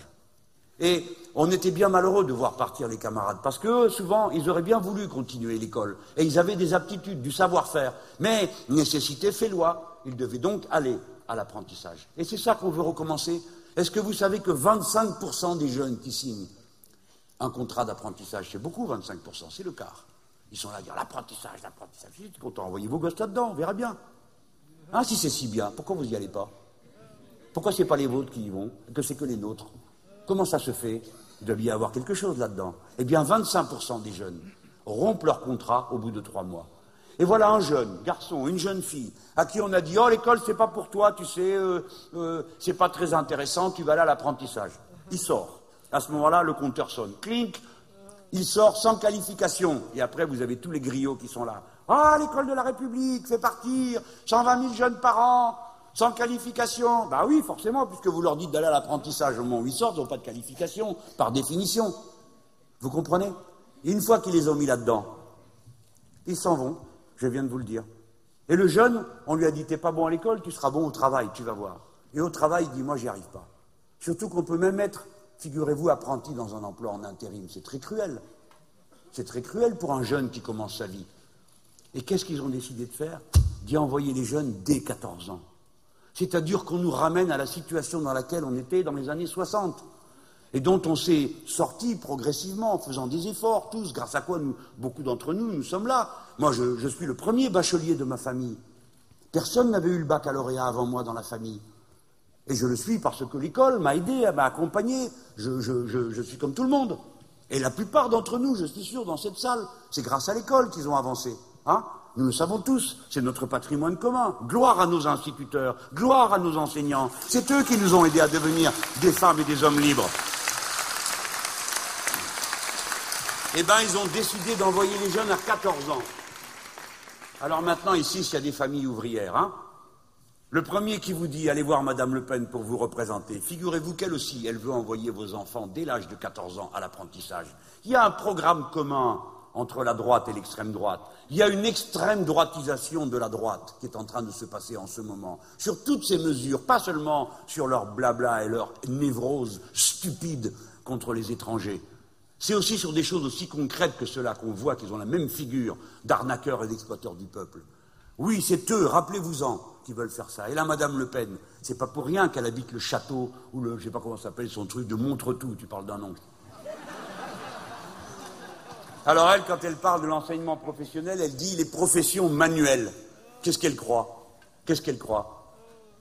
Qu'on apprend à l'ouvrier qui fait marcher une machine à commande numérique, que quand il appuie sur le bon bouton, on lui donne une banane pour qu'il apprenne, et qu'on ne lui en donne pas, quand il a appuyé sur le même bouton, elle ne sait pas qu'une machine à commande numérique, ça vaut des centaines, des milliers d'euros, et qu'on ne les met pas dans les mains de quelqu'un qui ne sait pas le faire fonctionner, et que là-dedans, il y a des programmes qui sont dedans, qu'il faut de la tête, c'est pas que le doigt pour appuyer, c'est pas que la main pour porter. Il y a peu de métiers où il n'y a plus que la main. Et même les métiers où il n'y a que la main, il y a de la technique et il y a de l'intelligence. Ils ne le savent pas. Ils appellent ça métier manuel. Ils pensent qu'on ne sait rien faire, on a juste des grosses pattes. Hein c'est un animal qui est là. Non, non, non. Les métiers manuels sont des métiers intellectuels de nos jours. C'est comme ça. Et si vous ne le savez pas, vous n'avez qu'à voir comment ça marche dans une usine et parler avec ceux qui produisent. Vous verrez qu'un môme qui fait un CAP de chaudronnier, il ne fait pas des chaudrons, il fait des carlingues d'avions et de bateaux. Et que ce qu'il fait quand il courbe une, surface de métal, ça s'appelle de la géométrie dans l'espace, messieurs les têtes d'œuf. Voilà ce que c'est. Mais eux, ils n'ont pas des grands mots pour dire je le fais bien. Voilà l'enjeu qu'il y a. Les gens enlèvent un morceau. Tous ces gens sont d'accord entre eux. Voilà tout ce qui a été dit dans le discours de Sarkozy. Et vous avez vu, c'était le 29 janvier. C'est pas si loin. Pchouf C'est comme s'il ne s'était rien passé. On est passé à autre chose. Un coup chasse l'autre, une information chasse l'autre. Votre vie va être profondément modifiée, celle de vos enfants, celle de votre paye, profondément modifiée par ce qu'il a dit. Et c'est comme s'il ne se passait rien. Et lui se vante, il vient dire grâce à moi, je suis courageux. Forcément, courageux sur le dos des autres. C'est pas difficile, n'est-ce pas? Et moi, je vous dis, j'ai pas besoin de sa TVA pour remplir la caisse de l'État. Je vous la rendrai. Enfin, pour le temps où je m'en occuperai, parce que la première chose que je ferai, ce sera de convoquer l'Assemblée constituante. Pour qu'on on vienne, on redevienne un, peuple sérieux, quoi. On n'a pas besoin d'un monarque présidentiel. Euh, surtout que dit on prend des risques, hein, parce que des fois on le voit comme ça, on croit qu'il est bien, après on découvre en route que, bon, c'était pas ce qu'on croyait. Hein. Vous êtes d'accord? Il semblait pas aussi agité au début. Il faut avoir une vie normale, avec des institutions normales, avec un vote à la proportionnelle, des institutions stables, où celui qui est candidat ne se prend pas pour je ne sais pas quoi, ou celle qui est là ne se prend pas pour euh, je ne sais. Vous avez vu ces candidats à la présidentielle? Il n'y en a plus un qui parle normalement. Eux, ils sont tous comme ça, là, déjà pétrifiés, comme si on avait fait leur statut. Et alors ils parlent avec une économie de mots, tout bas, on ne comprend pas ce qu'ils disent, et ils prennent l'air présidentiable. Alors évidemment, moi je fais figure de sauvage là au milieu, hein. Mais c'est pas moi qui ai le moins de tête, hein. Je leur ai déjà dit.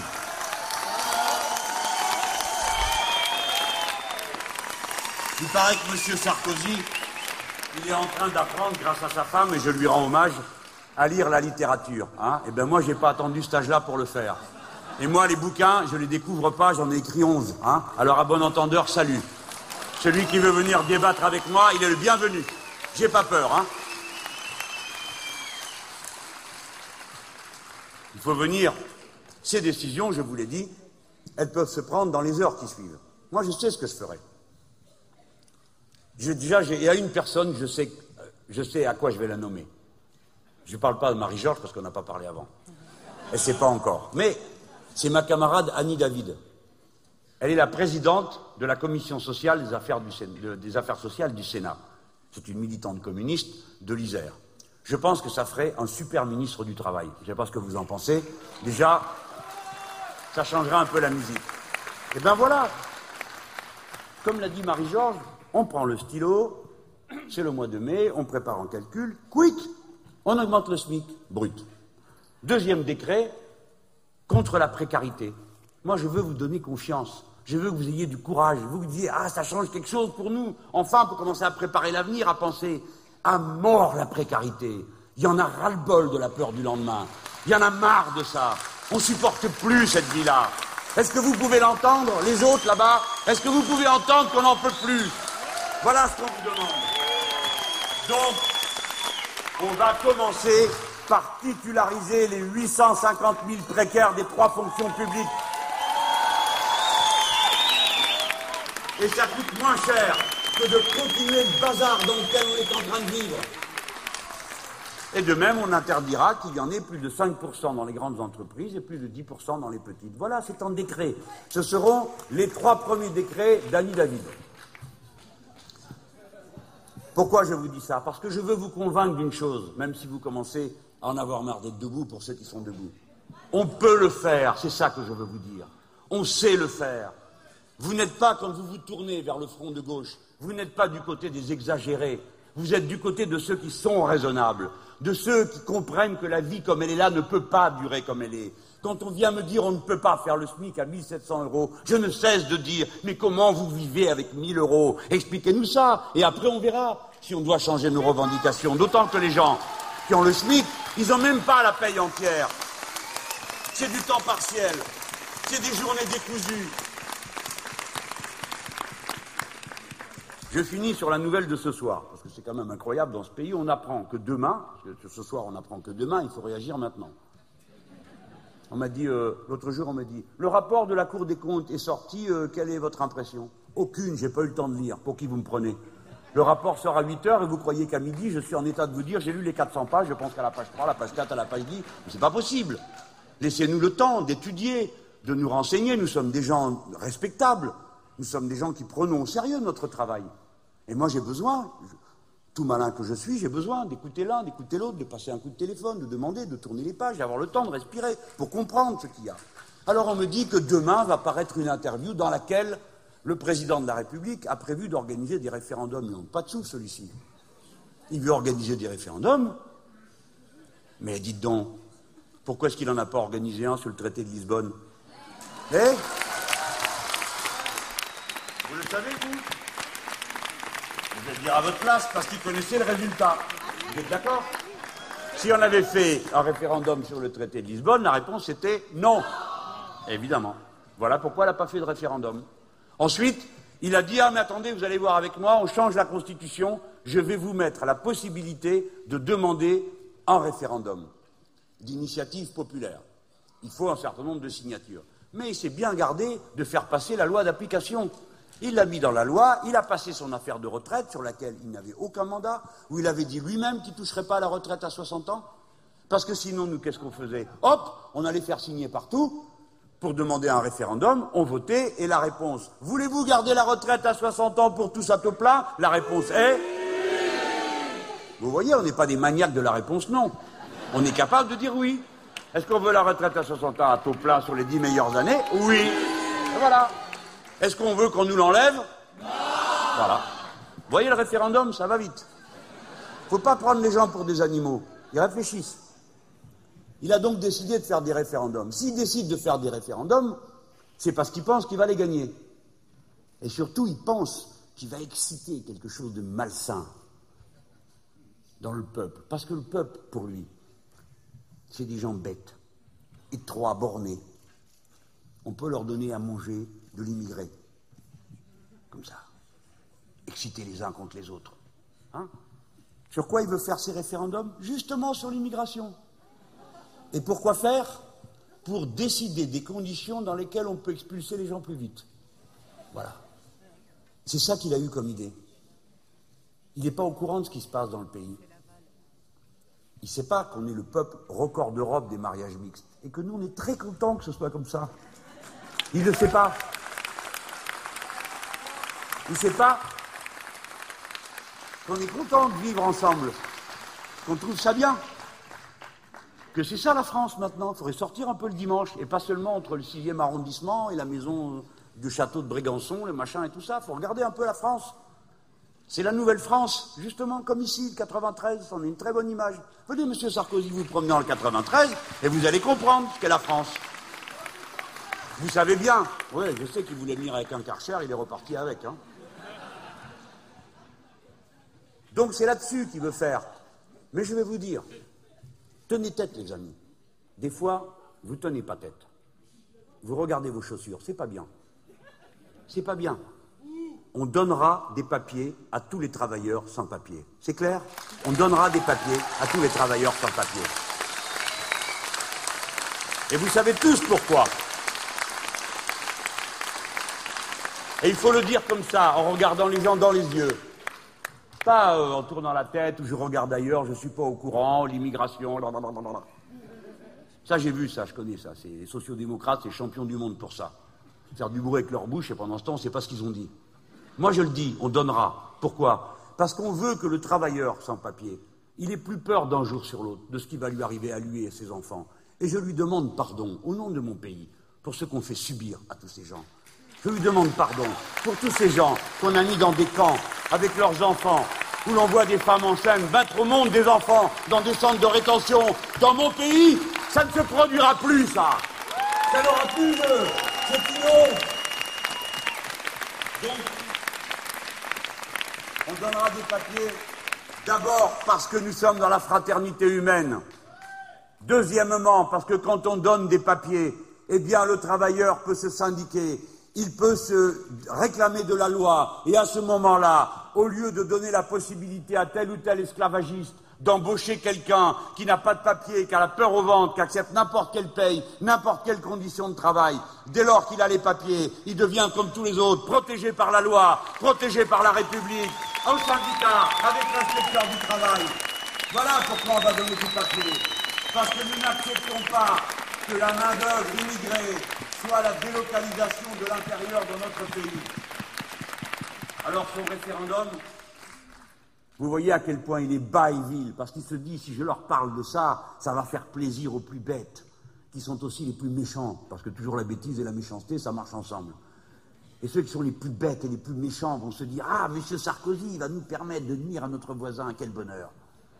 Voilà. Et Madame Le Pen, qui est là, écumante de bonheur, non, non, pas seulement les jeter dehors, à main nue, foutez-les tous dehors, dans la mer. Ces gens sont fous. Ces gens sont fous car naturellement, vous le savez comme moi, rien de tout cela n'est possible. On ne peut pas le faire. Ou alors, si on décide de le faire, ça porte un nom, ça s'appelle des rafles. Dites que vous voulez faire des rafles. Dites, quand vous prenez votre air épouvanté en disant il y a 200 000, 250 000 clandestins dans le pays, ils sont clandestins, vous ne savez pas combien il y en a. C'est évident. Mais si vous dites 250 000 et que vous voulez en sortir comme vous le faites 25 000 par an, il y en a pour 10 ans à supposer que personne ne rentre. Ou alors, il faut que vous les capturiez tous d'un coup et essayez d'espérer qu'ils aillent tous au même endroit pour les expulser. Parce que rien qu'au nombre qu'il faut, il vous faut 3200 Airbus pour les sortir. Tout ça est absurde. Ça n'a pas de sens. Vous comprenez? Ça ne veut rien dire ce qu'ils racontent. Ce sont de pures paroles de haine. C'est juste fait pour que vous vous regardiez bizarrement les uns les autres. Ça ne se passera jamais tout ça. Ou alors au prix d'une horreur qu'ils devront assumer et qu'ils devraient dire aux Français. Voilà son référendum sur l'immigration, c'est une bassesse de plus.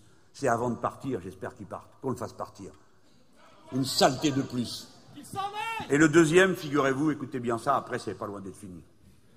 Le deuxième, c'est un référendum à propos des chômeurs. Vous vous demandez ce qu'il a bien pu inventer, hein Eh bien voilà, un truc d'allemand, d'allemand de droite, hein, parce que les Allemands de gauche, eux, les pauvres, ils tirent la langue jusqu'à par terre. Si vous êtes chômeur, et que Pôle emploi, où les employés sont comme ça, et vous comme ça, eux, ils n'en peuvent plus, et vous non plus. Le résultat, il est garanti d'avance. Hein. Vous refusez un emploi, quick, plus rien. L'idée, c'est de faire comme en Allemagne, les sociaux-démocrates, aidés par la droite, ont fait. Ça s'appelle le job à un euro. Vous allez, vous dites voilà, je suis ouvrier hautement qualifié, je suis une employée de tel ou tel métier. Je ne sais pas, moi, ce que vous voulez, infirmière ou autre chose, euh, ou infirmier. Il n'y a pas de boulot pour vous. Ou chaudronnier, comme j'ai dit tout à l'heure. On dit il n'y a pas de boulot de chaudronnier, mais il y a un boulot, 4 heures, pour aider dans une pâtisserie. Ben non, je connais rien. Ben, j'aime bien les bons gâteaux, donc euh, je ne vais pas les mettre là-dedans, hein, parce que je connais le résultat d'avance. Vous voulez pas, monsieur? On a voté au référendum. Vous n'avez plus aucun droit. Ah, attendez, alors ça change tout. Bon, ben, j'irai à la pâtisserie. Je vous préviens, je ne suis pas pâtissier, mais je veux bien y aller, parce qu'il faut bien que je vive. Hein. Oui, c'est combien payé? 3 euros de l'heure. 3 euros? Mais le SMIC, c'est 9. Ah ben non, ici c'est 3. Ah ben non, moi je ne bosse pas pour 3 euros. Vous ne bossez pas? Vous êtes radié. Voilà. Ça, c'est ce qui en Allemagne portait le nom du plan Ars 4. Et c'est ça qu'ils veulent faire en France. C'est-à-dire une main-d'œuvre prise à la gorge, taillable et corvéable à merci. Vous retournez dans la situation du cerf, tenu à la gorge comme ça. Ne dites pas que vous n'aurez pas été prévenu, parce que nous, on vous aura prévenu, nous, le Front de gauche. On vous dit, c'est ça dont il est question dans cette élection. C'est de ces choses simples et concrètes de la vie de tous les jours dont il est question. Et c'est pour ça qu'ils vous enfument avec des histoires auxquelles vous ne comprenez rien. C'est fait exprès pour que vous ne réalisiez pas que c'est là-dessus qu'on va voter. Parce que si vous avez le malheur de mettre un bulletin de vote pour la Madame Le Pen, si vous avez le malheur de mettre un bulletin de vote pour Sarkozy, après ils diront Mais vous avez décidé que ce que je vous ai dit se fera. Voilà. Voilà ce qui est en jeu. Alors s'ils veulent faire des référendums, hein, eh bien moi j'en ai deux à leur proposer. Le premier, c'est le référendum sur le nucléaire. D'accord? Comme ça, on va décider et on va décider tous ensemble. Et ce n'est pas un monarque tout seul que ce soit un monarque socialiste ou un monarque UMP qui va décider pour tout le pays de ce qu'il faut faire. Parce que tous ensemble, on est assez intelligents pour savoir ce qu'il faut faire. Et il y a un deuxième référendum, et celui-là, c'est pas que pour Sarkozy, c'est aussi pour François Hollande. Et là aussi, je le mets en garde. Lui, l'un et l'autre. Attention à ce que vous êtes en train de faire. Le nouveau traité a expliqué François Hollande, celui qui va être signé en mars, il dit nous voulons le renégocier. Soit, nous sommes prêts à entendre cela, et même à dire c'est déjà mieux que de la vallée de Touron, comme vous avez l'intention de le faire à propos du mécanisme européen de, de stabilité financière. C'est bien. Mais alors, si vous voulez renégocier le prochain traité européen, celui qui va être signé en mars, commencez par le refuser. Commencez par voter non. Là, à l'Assemblée. Commencez par voter non. Ne dites pas euh, oh, ici on vote oui, là on s'abstient, parce que vous nous avez déjà fait le coup. Vous l'avez fait lorsqu'on a réuni l'Assemblée nationale et le Sénat, après qu'on ait rejeté le traité en 2005. On nous a présenté le traité de Lisbonne. Vous savez tous de quoi c'était fait. Ils ont découpé le traité en morceaux, l'ont mis dans un sac, ils l'ont secoué, ils l'ont jeté sur la table, ils ont collé les morceaux. Voilà comment ils ont fait le traité de Lisbonne. C'est Giscard d'Estaing qui l'a dit. Eh bien, quand ce texte est arrivé de Lisbonne, le peuple français avait dit non. Par conséquent, le devoir du président de la République, c'était pas de courir voir les autres pour leur dire on va quand même faire avaler le oui, comme ils l'ont fait pour les Irlandais qu'ils ont obligés à revoter, et ainsi de suite. N'est-ce pas? Donc le nouveau traité, quand il arrive, il ne faut pas que ça soit comme la dernière fois. Il l'a amené en réunissant l'Assemblée et le Sénat. Et nous, Marie-Georges, moi, on disait, si toute la gauche vote contre, comme il n'y a que deux manières de faire passer un traité dans ce pays, soit les assemblées le votent, soit c'est le référendum. Sinon, ce n'est pas ratifié. Donc, si on bloque dans les assemblées, il est obligé d'aller au référendum. C'est ce que nous avions dit, le Parti communiste français. Nous, moi j'étais socialiste à ce moment-là. 115 parlementaires socialistes ont suivi mon appel. 115, c'était la première fois qu'il y avait une telle masse de parlementaires socialistes qui votaient contre. 115. Mais les autres, qu'est-ce qu'ils ont fait? Certains ont voté pour. Admettons, c'est leur conscience. Mais quand même, le gros de la troupe, lâchement, qu'est-ce qu'il a fait? Il s'est abstenu. Et comme c'est leur abstention qui a fait qu'il y a eu la majorité suffisante pour que le traité de Lisbonne passe. Donc, on vous met tous en garde. La comédie ne recommencera pas une deuxième fois. Je sais bien que c'est tard pour expliquer des choses aussi compliquées que celles-là, mais vous avez tous entendu, j'en suis sûr. Vous avez reçu le message. Premier rendez-vous le 21 février, le mécanisme européen de stabilité. Deuxième rendez-vous en mars. Mais en mars, ils vont signer seulement. Et qu'est-ce qu'on fait, nous?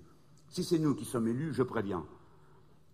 Nous considérons que, certes, nous sommes responsables. La France a été engagée puisque c'est son président qui aura signé le texte. Mais nous ne sommes pas d'accord. Et comme nous pensons que nous aurons été élus, je parle de nous, le Front de gauche, contre ce traité. Alors, nous demanderons au peuple français par référendum ce qu'il faut en faire. Voilà ce que nous ferons. Et c'est la manière pour nous de respecter la dignité de la parole de la France. C'est vrai, on a signé en notre nom, mais en même temps de faire valoir la souveraineté populaire du peuple français, qui est plus forte que toute signature, toute loi et tout traité. Car au-dessus de tous, le maître, c'est le peuple en République.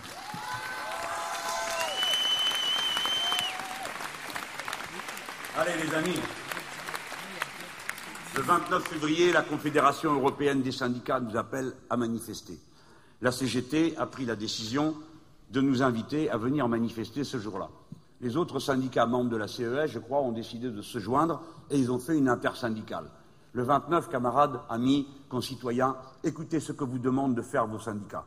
Nous, le Front de gauche, nous marcherons derrière. Nous soutenons la décision des syndicats. Quand ils sont d'accord, nous les suivrons. Et cette fois-ci, ils sont d'accord. Donc il faut les suivre. Mobilisez-vous, faites ce que vous pouvez, à votre manière, mais soyez ce jour-là dans l'action.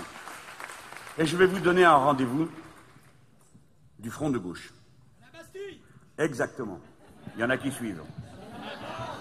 Le 18 mars, nous ferons une marche et nous ferons un rassemblement place de la Bastille. D'abord parce que, au rythme où vont les choses, il n'y a pas de salle assez grande pour nous. Et puis quand il y en a, c'est tellement cher que j'ai presque honte de vous dire combien ça coûte. Parce que vous finiriez par me faire les gros yeux de dépenser de l'argent, pour tant d'argent pour réserver des salles. Donc nous serons dans la rue. Nous serons dans la rue le 18 mars et ce sera un jour extraordinaire. D'abord parce que nous serons tous là. Deuxièmement parce que ce sera le premier jour du début de la campagne présidentielle officielle et nous, la commençons dans la rue et nous la commençons à la Bastille. Et la troisième raison, la troisième raison, c'est que ce jour-là, nous remettrons les pieds dans les pas des géants qui nous ont précédés. Le 18 mars, c'est le premier jour de la glorieuse commune de Paris. Où est née l'idée communiste et l'idée socialiste? Jeunes gens, je vois les drapeaux de la jeunesse communiste devant moi.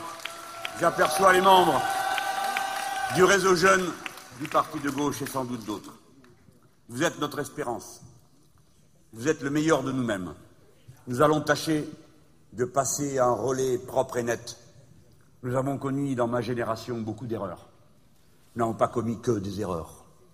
Nous avons aussi fait de grandes et belles choses. Chaque fois que nous avons mené la lutte, que nous avons gagné des élections, n'oubliez jamais ça. Aucun avantage social, aucune conquête sociale n'est venue autrement que de la lutte et des bulletins de vote victorieux de la gauche. Jamais ne nous ont rien cédé autrement que comme ça. Ni la retraite à 60 ans, ni les congés payés, ni l'école publique. Pour tout, il a fallu se battre. Tout le temps. Ne l'oubliez jamais. Quand le poète dit qui vote règne, ça s'adresse à chacun d'entre vous, femmes, hommes. Chacun d'entre nous a une responsabilité. Et ces jeunes gens recevront de nous, jeunes hommes, jeunes femmes, un drapeau propre, une force politique nouvelle, le beau drapeau rouge, dans le drapeau français, le beau drapeau rouge nos signaux de ralliement, le point fermé, un noble programme, une gauche indépendante, autonome, fière, qui ne cède rien à personne, qui accepte le verdict du suffrage universel, mais ne ment pas, ne triche pas, ne cherche pas à se cacher derrière les mots, derrière de l'enfumage pour faire avancer ses idées. Jeunes gens, c'est vous qui allez assurer cette fuite. C'est à vous de vous souvenir, à nouveau de la parole du poète. C'est de l'enfer des pauvres qu'est fait le paradis des riches. Gloire à la révolution citoyenne.